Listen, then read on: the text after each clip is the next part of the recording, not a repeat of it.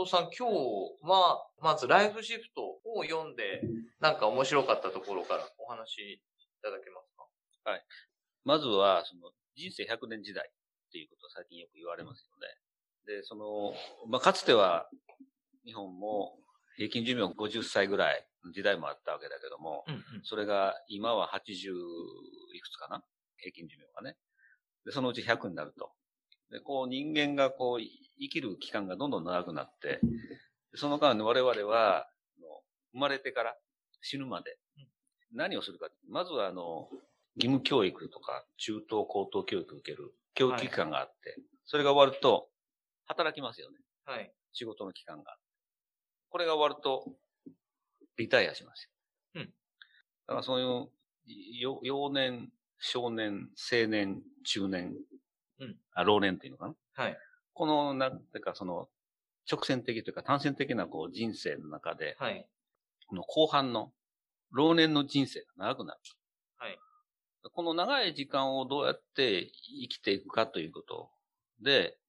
先ほど言ったように、その単線的な人生だけでいくと、後半というか終わりの方の老年時代、非常にこう、生きづらくなると。うん。だから、若い時、あるいは現役時代っていうんですかね、その中に、ま、マルチというか、こう、いろんな選択肢を持って生きていくと、はい。老年って後半リタイア後の生き方が豊かになる。はい。そういう話をしてる。で、それの、どうしたらそれができるのかということで、うん、まあ、まず一つは今、私たちも、私はもうその年代になったんだけど、年金生活に入ってですよね。うんうん、その経済的な安定がいつまであるのか。貯蓄の問題だとか。うん、まあ、これはその経済的な安定、不安の話ですよね。それからあの、介護とか、認知症とかの話。はい。医療の問題ね。介護福祉、医療福祉の問題が。で、こういった不安を抱きながら、こう、老後を生きていかないといけない。で、ただ、その、時間を消費するだけじゃなくて、いわゆる生きがいというか、感じながら生きていくためには、そういう金融資産以外の資産がいるんじゃないの？っていうのは、この、このテーマの中にあって、うん、はい。それは、その生き生きと生きるためには、その、生き生きと生きるための資産がいると。やっぱりその、お金じゃない。はい。もの。えー、例えばそれは人のネットワークとか、で、さっきも言ったけど、生きがいを感じられるような何かあるのかということですよね。で、ただ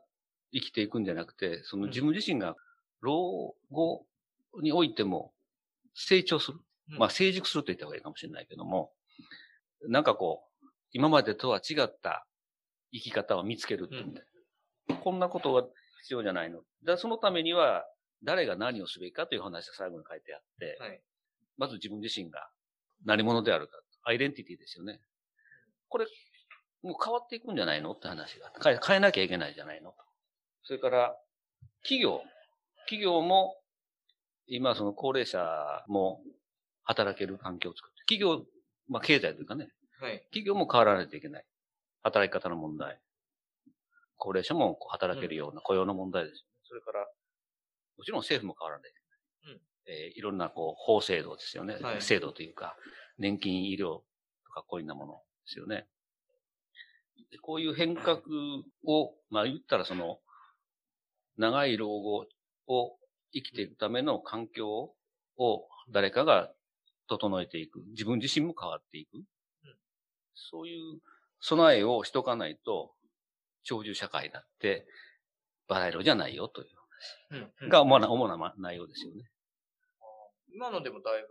あの、お話いただいてますけど、うん、今の、まあ、私なりにざっくりすると、まず前提として、寿命が伸びますと。うん、で、まあ、50年っていうのはだいぶ前かと思うんですけど、うん、まあ、70、80みたいなところで、えー、っと、今来て、で、で、まあ、70、80でももしかしたら、モデルチェンジが求められてたのかもしれないですけど、まあ、60歳、来週65歳から年金もらうよみたいな、ある意味、老後と言われるものが、まあ、ちょっと上がった後も、なんか期間があったけど、それまでは教育期間と、まあ、仕事期間みたいなもので構成されてて、それは、しかも、特に日本の場合は、なおさらこの本の舞台はアメリカだったかもしれないですけど、日本の場合は、一つの仕事にずっと勤める、みたいなことがあると、もはや大学を2回行くってことがないとすればですよ。まあ中高大と行って、で、一つの仕事、一つの会社。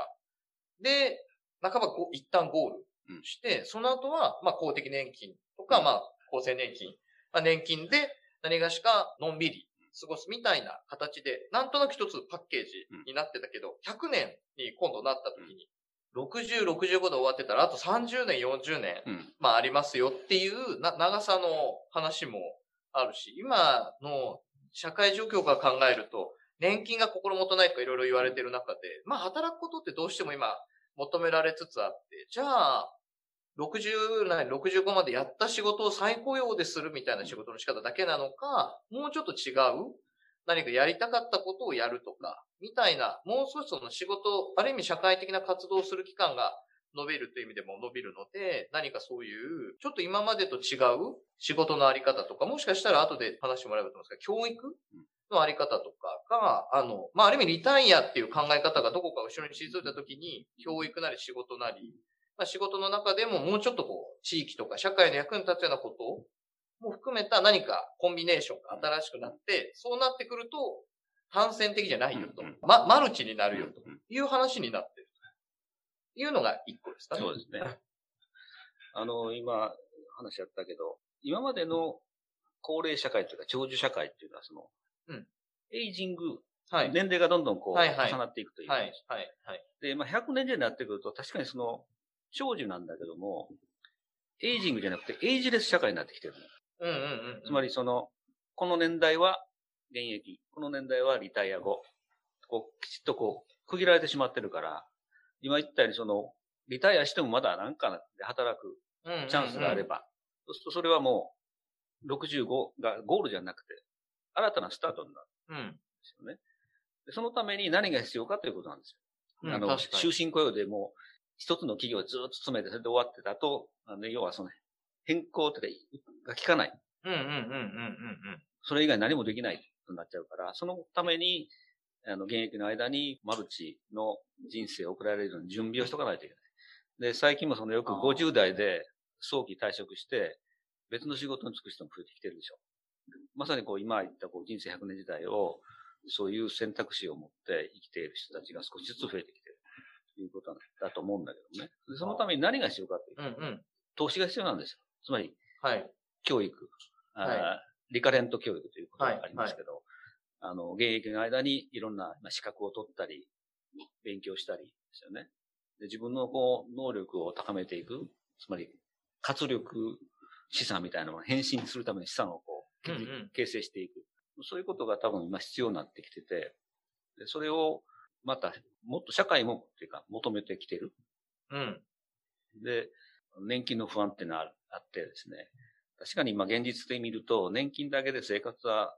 うんうん。まあ最低限の生活できるかどうかわかんないけど、かなり厳しい状況です。つまり貯蓄を取り崩さないといけない。はい、そうすると少しでもこう、働けば、まあ生活に余裕が出るし、むしろそのことがその、その当事者の世代だけじゃなくて、次の世代にもこう、恩恵が被られる。そういう世代間の関係がより考える必要があるような状況になってきてるのかなと思いますよね。今のやつで、なんか、もう少し突っ込んで言うと、その、まず、なんとなく日本の文脈で言うと、うん、一旦その投資の、し、さっき途中で言ってくれた資産の話までちょっとまた行く前に、うん、あの、前提として、日本の状況は、あの、長寿化しますと。うん、つまり、あの、医療なり、介護なり、まあ、特に医療かもしれないですけど、が、まあ、発達。まあ、しばらく前は、あの、食、食だと言いますよね。食が良くなってきたことによって、まあ子供の時には例えば給食があってみたいな話とか、まあ食事が安定してきたことによってまず寿命が伸びますとか、疾病に対して予防があったり、まあ、治療があったりして伸びますっていう話と、日本においては、やっぱり人が足りないっていう話が、なんかこう、僕なんか政策的なことだと常に前提になっていて、で、要は支えるとか支えられるとか、仕事をするとか、まあ仕事をしないとかっていうことで言うと、するのがあの人をどれだけ増やせるかみたいなことが、まあいろいろこう焦点化していて、まあ人口減少の社会なので、いつの間にかこう、人手が足りないっていう、就職先がないのではなく、人手が足りないっていうトレンドにもだいぶ変わっていて、で、なんかこう、いろんな人たちにできる限り元気でいてもらう。つまりそれは、あの、介護とか医療が必要ない状態でいてほしい。みたいなのを政府からいろんな、いろんなところでいろんなこう、プロモーションというか、うん、政府からいろいろ出ていて、もう一つは、できるだけ、あの、えー、元気でいてもらうのと、ちょっと病気が、何か障害があっても、それでもなお、何がしか役割を持って働いてほしい。なんかすごい、それって、えっと、それだけを聞くと、あんまりこう、楽しい世の中になったっていう話よりはむしろ、なんかそれが求められる世の中になったっていう話にも、日本の政策的な文脈とかを見てるとするんですけど、なんかそういう話になんかなってるわけでもない。うん。あの、今、その、政府の、はい、その、人口減少、高齢化に対する、その、政策ですね。はい。でもっと高齢者の人も働いてもらう機会を作ろうとか、で、それはその、いわゆる生産年齢人口が減ってきてると。はい。それをカバーするには、その比較的若い前期高齢者までその労働人口が出ちゃうという話もあるし、はい。はい、もう一つ、まあそこでもう一つ抜けてるのは、日本の場合は特に女性の就業率が高くない。はい。女性が活躍すれば良くなる。まあそういうことをまたその女性の活躍自体に言い。で、まさにこれは政策的な本質のころどこにあるかって本質はね、うん、高齢者とか、そのまあ高齢者ということはあんまり好きじゃないんだけど、うん、あの、まああえて言いますけど、働くことはある意味その社会に何か役立ってると。はい。誰かのために。それは何を高齢の方たちが受け止め、受け取るかというと、やっぱり自分の存在意義、存在価値が認められてるんだと。はい。まあ、生きがいということですね。で、こういうことを、なんていうその、強制的に思わせられるのは嫌だ。うん。自ら、私は、私の自身の存在価値があるんだと。いうことを感じられるような社会にならないといけないと思うんです。うん、確かに。うん、で、それってあの、ちょっと、今のやつで言うと、例えばライフシフトで少し前に出た時に、あの、人生100年になります、老化伸びます。なので、60歳なり65歳前提に生きてたら、後がきついよ、みたいな。とか、お金が足りないよ、みたいな話って、お金の話も結構話題になったと思うんですよ。でもそれって伊藤さんが、まあ、じゃあ2枚言ってくれたように、なんか、それなんかどっかこう、強いられてるっていうか、あの、でもそう、そうじゃな、なくて、一度こう、少しこう取り戻すみたいな、うんないしは、あの、考え方を少しこう自分たちなりに、うん、やっぱ誰かに強いられるんじゃなくて、自分たちなりに人生っていうのを手元に持った上で、あの、考え方をアップデートするとか、リニューアルするみたいなことが、伊藤さんから見ると本質っぽい。そうそうですね。あの、言ったらその、このままで何もしないとあんたたち老後厳しいよって、はい、なんてこう、ディスられてるとか、強調されてる感じで、ね、そうじゃなくて、うん、あの、皆さんが高齢、年よって思って高齢になっても、自分のしっかりとしたこう、アイデンティティを持ってて、なんていうかね、社会の中で自分は生きてるんだということは実感できるような、ものにしていかないと、人生をですね。はい。そういうことだと思うんだけども。で、特に日本はこう、高度経済成長からこう、どんどん核家族になって、世代間の交流がなくなってきてるじゃないですか。はいはいはい、つまり高齢者、若者、はい、こう分断されてるんですよね。はい、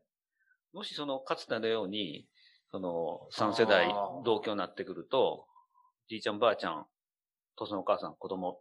3世代が一緒にいると、自分の居場所というか、あの、存在価値を感じられるわけですよね。孫と接して、その、いろんなそのおじいちゃんおばあちゃんの時代の話を孫に伝えたりとか。で、まあ、それはその、親と子、あるいは、祖父母と、まあ、親というか、その、三者の世代間関係があって、なんかこう、まあ、これ一緒にアジア的かもしれないけどね。ああ、でもそれ、なんか、今ので言うと、すごい面白いのは、その、さ、例えば自営業、農業とか、自営業ベースの3世代住んでます。それはあの、仕事とか暮らしという意味での何かこう連関もあるけど、うん、多分見える形で自分の足跡がその場に存在してるっていうことってありますよね。うん、子供がいる、娘がいるのと孫がいる。うん、何しろひ孫がいるみたいなことって自分を振り返った時に、そういう存在が自分を表、自分のことも表現、その存在がしてくれる。ただそれが確かに家族化して離れた時に、その多くは、ある意味での仕事みたいなことに存在意義を、まあ一つこう、ぐっと、そうね、まあ、担わせてた時に、ただ、じゃあ65歳になっても80歳まで一つの会社で、つうわけにも、まあ、いかなくなっている。で、何かすごい開かなきゃいけない。で、えっと、伊藤さん言ってくれてすごい面白いなと思い始めたら、そうかと。つまりそれを開いていくっていうことは、つまり80歳の人が大学にいるかもしれないし、えっ、と、一緒に若い人たちが新しく立ち上げた会社に70歳の人がいるかもしれないし、ボランティアの現場では、えっ、と、男性も女性もおじいちゃんもおばあちゃんも子供もみんないっぺんに何かやってるかもしれない。つまりそれは世代間の関係が、単線的だった非常にこう分かれてたものが、えっ、と、それが壊れて、世代間の関係も非常にこう、入り乱れた豊かなものにななるということを言ってくれているという。そう。いうことそれは面白いですね。でその、まあ、高齢者、まあ、老人という言葉がありますけど、はい、かつて、今も、今はちょっとこう少なくなったのかもしれないけど、例えば、長老とか、はいはい。ね、その、敬われてることがあったじゃないですか。はい、今あまり言わないですよね。うんうんうん、むしろその、あの、老害だとかですね。はい。あの、えー、老、老衰、老衰というか、まあ、どんどん衰えていく人たちだと、いうイメージの方が最近強くなってんじゃないかなと。で、その、介護を必要としてる人たちだと。うん。そういうこう、わかります。ね。まあ、認知症の問題もそうだけど、まあ、かつてはあの、ボケとか地方とかで、まあ、それはまあ、認知症ということで会話しようということになったんだけど、で、そういう、その、支えられる側の人たちのイメージが非常に強い。うん。そうじゃなくて、これからのその長寿社会の中では、その高齢者の人たちは、支える側にもなるんだよと。そうですよね。うん、いうことを、つまりその、長い、あるいは豊富な経験値があるじゃないですか。これを活かすことですよね。で、その場が、まあ、だんだんとなくなってきてありましたけど、そういうことを今、こう、そういうことをしようとしてる、するような人たちも増えてきてる、ボランティアも含めてね。あだから、そ、それがうまくこう回っていけば、日本の、まあ、世界でもその最先端の高齢社会、高齢国家というかね、えー、の可能性がまだあるんだな、あるのかなと思うんだけど。例えばその、い今ので、あの、うん、ああえて言うと、あの、一応若い人たちがメ,、メインで、まあ子供たちなりじゃあ青年ぐらいまで準備だとして、まあ3、40、50代とかが社会のメインなところだとするじゃないですか。それであの、年寄りたちは、あの、何かその培ってきたものを活かしてそういう人たちをサポートするっていう今の文脈に、今のだと聞こえるんですけど、多分でも最初に言ったことって多分伊藤さんそういうことをもっと乗り越えていて、あの、つまりそれは、えっ、ー、と、リタイアした後にも仕事している人たちの手仲間する側に回るんだみたいな話って、なんかまだ単線っぽいんですよ。うん、じゃなくて、多分、80からいきなり、いや、僕はあの、ガラスの職人になりたいとか、うん、例えば、70から何か始めたいっていうことが、ああってもいいって話してるわけですけど、それって、なんかもうちょっとモデルチェンジが、あの、本質的にがするんですけど、その違いはどう思われます？えー、だから過去のものを生かす方法と、はい、はい高齢になってから新たな世界に飛び込んで、うんうんうん、その、何か新しいものをこう、生み出す？想像していく、うん、そそういうモデルチェンジもありだと。むしろ、むしろこれからそういうことが必要になってくると思いますよね。ああ、新しくすると。で、そその、そのために、つまり変身するために何かすることあるでしょということです。あ、ですよね。うん、で、えっと、今のところでもうちょっと踏みとどまってみると、うん、いや、あの、すごく面白い、エイジレスだっておっしゃったじゃないですか。だから、エイジング。なんだけれども、うん、えっと、政府が言ってるのは、支える側に回りましょう、みたいなことを言うんですよ。で、そそれはすごく面白くないなと思っていて、で、えっと、一方で、まあ、老いっていう現実はあるので、それはそれでまた別途話せればと思うんですけど、だから、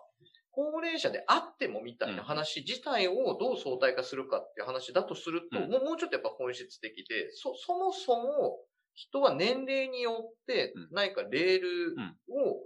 チェックポイントみたいなの過ごしていくんじゃないよと。ないしは、レール一本でもないよっていう。で、それって、あの、大きな年齢っていう時間軸流れちゃってますけど、非常にその、70の自分と20代の自分が、あの、これあり得るかわかんないです。あれ、同じ感覚みたいな。いうところまで、あの、示唆するのかどうかって、なんかこう、違うかなと。あの、今、原口さん言ったように、年代で切らない。うん。だから70代と20代も同じ土俵に立てる可能性があるわけで。ですね。うん。で、それはさっき支えるが、支えられる側から支える側に言ったけど、実はもうちょっと支え合う。うんうんうんうん。年齢関係なく。そういう社会にならない、なっていかないと、多分この長寿社会っていうのは、あの、回っていかない、ああ、長寿社会の場合ですよ。で、うん、えっ、とあ、あえてももう一個また戻すと、うん、その、社会の側から語っ、えっ、ー、と、人の生き方が決まるっていうことが、あの、政府が言うことのそれのように、うん、あの、我々としてはどこか退けたい。うん、あの、一旦前提となった上でも、改めてもう一度捉え返したいとする。自分の人生なんだ。そう。自分がどうやって生きていくのか、みたいなことが、あの、少しタガがある意味緩んできて、あの、こういう生き方をして、まあ、ある意味近代化みたいなのが、若い労働力がとにかく必要で、ある程度給与みたいなカーブをうまく作ることによって長く勤めるっていうインセンティブも働いて、あの、ある意味こう、国が成長していったみたいな、成長して成熟していったみたいなところに対して、あの、非常にこう、労働力のあり方って重要じゃないですか。ある意味動員していかなきゃいけない。それがそれなりに果たされた状況にあり、で、この新興国ももちろん同じようなことを行ってきている中で、果たしてじゃあ、あの、今の途中の話戻るんですけど、社会側の要請として介護とか医療の問題から言われるのは、ただ、そこに留まるともっとと一緒なので。で、多分ぐるっとま、自分の人生なんだってなった時に、どう、どうなるんですかね。その、つまり、あの、ま、マインドセットみたいなものが、あの、そうそう、変わるのか。あの、今までは、過去って、今までどう生きてきたかというのが、そのメインになってて、うん。その、老後の時代が長くなれば、これからどう生きていくかという話。過去からその、まあ、未来に、老後だって未来はあるんだよって話です。あ、老、老後。老後の中でも未来はある。まあ確かに。で、いや、ああえてこう、伊藤さんに聞きたいのは、その、老後だけを見るっていうことだと、うん、なんかライフ、ライフシフトなのかちょっと実は分かってなくて、うん、つまりあの、僕からするとですよ。例えば22の子がいて、じゃあ僕はとりあえず老後のこともあるけど、あの、うん。まあ、老後のことを考えてなのかな。その、い、とりあえず勤めますと。で、ただ65終わった後にももう一回勤めたいと思いますって話ではないような気がするんですよ。20の時から、ある意味好きな、要は稼ぐ仕事と、なんとなく自分が好きなことと、なんか3つぐらい、最初からするってことが、その時から促されてないとならない感じです。いや、そうだと思う。あの、話最初戻りますけど、こう、生まれますよね。はい。一つ生まれて、うんうんうん幼年時代、少年時代、青年中年こう。で、うんうんうん、最後は死になるわけですよね。はい。で、こう、実は、まあ、この話背景にその、老いという言葉があって、はい、老いというのは名詞ですよね。うん、で、老いるっていうのはこう、進行形の話ですよね。実は人間生まれたらもうすでに老いが始まってるんですよ。始まってますね。始まってます。で、その、老いはずっとこう、生まれたと途端に始まって、はい。で、その中でいろんなこう、その、うんうんうん。年年代というか、こう生き生きてきて、で、最後は、要するに最後は自分は何者であるか、何をしてきたのか、何ができたのか、あれできなくなったのかとか。要は自分ですよ。自己意識というか、まあ、一言で言うとアイデンティティですよね。うん、これをどうやってこう、自分なりに答えを見つけ出すというか、その、考えるかと。いうことが、この人生の長さに関係なくね、でもそれ、さらにそこ、そこでそのこう、長寿社会になった時に、それをちゃんと自分で感じ取れるかと、感じ取れるかどうかが僕大事だと思ってて。ああ、それ、今のだいぶ、ちょっと、ライフシフトがど、どれぐらいの射程でどういう論理なのか分かってな,、ない、ないんですよ。で、というのは、おそらくやっぱり100年になってしまうからっていう文脈、どっちかっていうとそのシリアスなものに対して伸びてしまうっていうことに対して生き方をモデルチェンジしましょうっていうのが伊藤さん今言ってくれてることって、この対話の中での論点ですけど、非常にこうまた本質的で、つまり僕らはな、なんで生まれてきたのかな、なぜ生きてるのか？みたいなことが、あの、よりこう、問われていく、ないしは通っていってもいいんじゃないかと、これからの時代。うん。あの、だから、実際100年時代やけど、その、みんながみんな100年生きるわけじゃない。うん、確かに。70年で終わる人もいるし、80年で終わる人もいるし、だからその生きた期間の中で自分が何をしてきたのか、何ができたのか、うん、で、それをこう常に考えていく。まあそれはアイデンティティになるわけですけども、自分が何者であるかと、あったかというかね。それはその、最後人生終わってみないとわかんないんだけど。あでもそれ面白いですね。その、もうちょっとこう補助線的に言うと、うんうん、あの、それこそまあいつもレンダーさんの、ヒロイさんって、あの、定常型社会の議論って、えっ、と、まあ、人類には何回か定常時代があった。で、何が起きたかっていうと、非常にこう宗教が生まれたり、何かこう文化が深まったりみたいなことを言う言うじゃないですか。つまりあの、成長してる時って何かこう、僕らは、なんかその成長の波というか、流れに、どこかこう、まあ、こんな言い方はヒロさんしてないですけど、まあ、手段化されるっていうか、どこか、あの、その流れにこう、押されていくようなところがあって、でもそれが成長みたいなある意味興奮状態じゃなくなった時には、内内的に深まるとか、自己存在に対してこう、非常にこう内省的になるみたいなので、あの、まあ、宗教がバーンと一時ば、もう世界中で生まれたみたいな時代のことを確か彼は書いてたと思うんですけど、あある意味で今からっていうか今。で、あの、そういう時代にもなってるってことかもしれない。あの、成長する時代ってこう、ものすごく変化激しいじゃないですか。はい。それで、まあ、定常型っていうかね、その、まあ、言った成熟した時、うん、その変化の激しい時って人間ってものすごく不安というかリスクを感じるんですよね。その時になんかこう宗教っていうのが出てきたりとか、何かこう自分が何かこう救われるもの、信じるものが欲しいと。で、安安定してしまうと、そうじゃなくて、今度はその自己意識というか、その、自己実現というかね、こういうことをこう、人間が向いていくうちに。だからそういうこう、時代の、まあ長い時代のこう流れの中で、こう、人間がどういうふうに生きてきたか。例えばその、日本で言うと、昭和の時代で一番大変な時代だったと思うんですよね。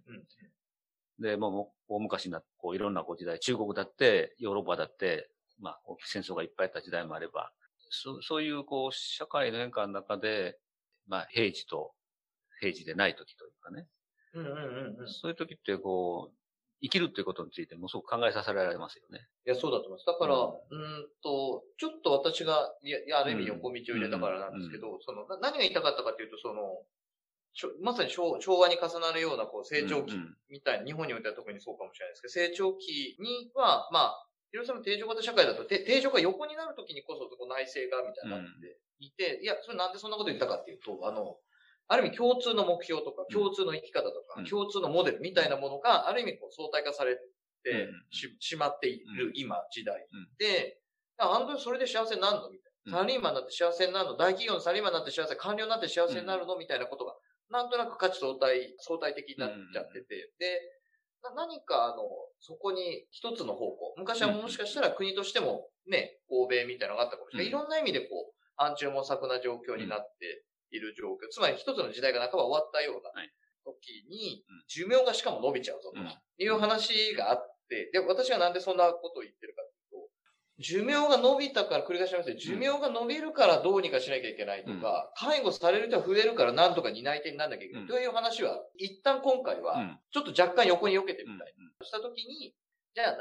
な、なんで自分が今問われなきゃいけないのか、ななんで今自分を問う時代になってるんだろうっていうことをなんか掴みたいなとちょっと思った、あの、今の話聞いててね、成長期ってまあ言ったら経済市場主義で、はい、まあ単一化、確一化する時代だったんですよね。安定してきたら、成熟してきたら今度は個性とか多様性？うん、そうですね。だから、だからそこで個性、多様性考えると、多様性ということは違いを認識するわけですよね。で、個性は自分は何も、自分の個性を考えると他の他者がどんな個性を持っているかと比較しないといけない。で、うん、こういう時代になってきたと思うんですよね。だその人生が長くななろうと、短かろうと。本当はその、かつては昔も、過去にもそういうことを考える必要があったんだけど、そういうことを考えずに、もう成長があったので、まあみんなこう、所得が増えればいいとか、うん、豊もの、ものが豊かになればいいとか考えたけど、それをみんな満たされてきて、うん。そうこう、心の問題になっていくわけですよね。あ、そうなんでしょうね。だから、いや、な、なんでそんなことをって思ったかっていうと、いや、もし、よ、要請に応えるという形も、とはいえ、あの、退けたいと思いながらあると、また思うは思う。んです。もう、もうちょっとリアリ、リアルに言うと、老後伸びちゃったら医療費のこととか、あの、生活費のこと絶対あるんで、働くこと考えなきゃいけないね。っていう、このリアリ、リアリズムというかリ、リアルな世界もある。ただ、なんかそれだけに絡め取られると、多分逆に100年生きるとしんどくなりそうだなと。ないしは、あの、新しい仕事見つけるって、させられる形でするより、できれば何かこう、バリエーションを持てるなら、好きなこととかやりたいこととか、例えば、仕事だとすぐ成果を求められるかもしれない。10年ぐらい、ちょこちょこちょこちょこ頑張ったら、副業的にでも10年やってたら、もしかしたらそれがものになるかもしれないとか、ファンがつくかもしれないいろんなことがあるかもしれない。だから、リアルなそういう要請に応えるっていう面も実はあるんだけど、そうじゃない。で、そうじゃないことを、今伊藤さん言ってくれたような時代背景があるなら、なおさら、えっと、僕たちは主題化しなきゃいけないなと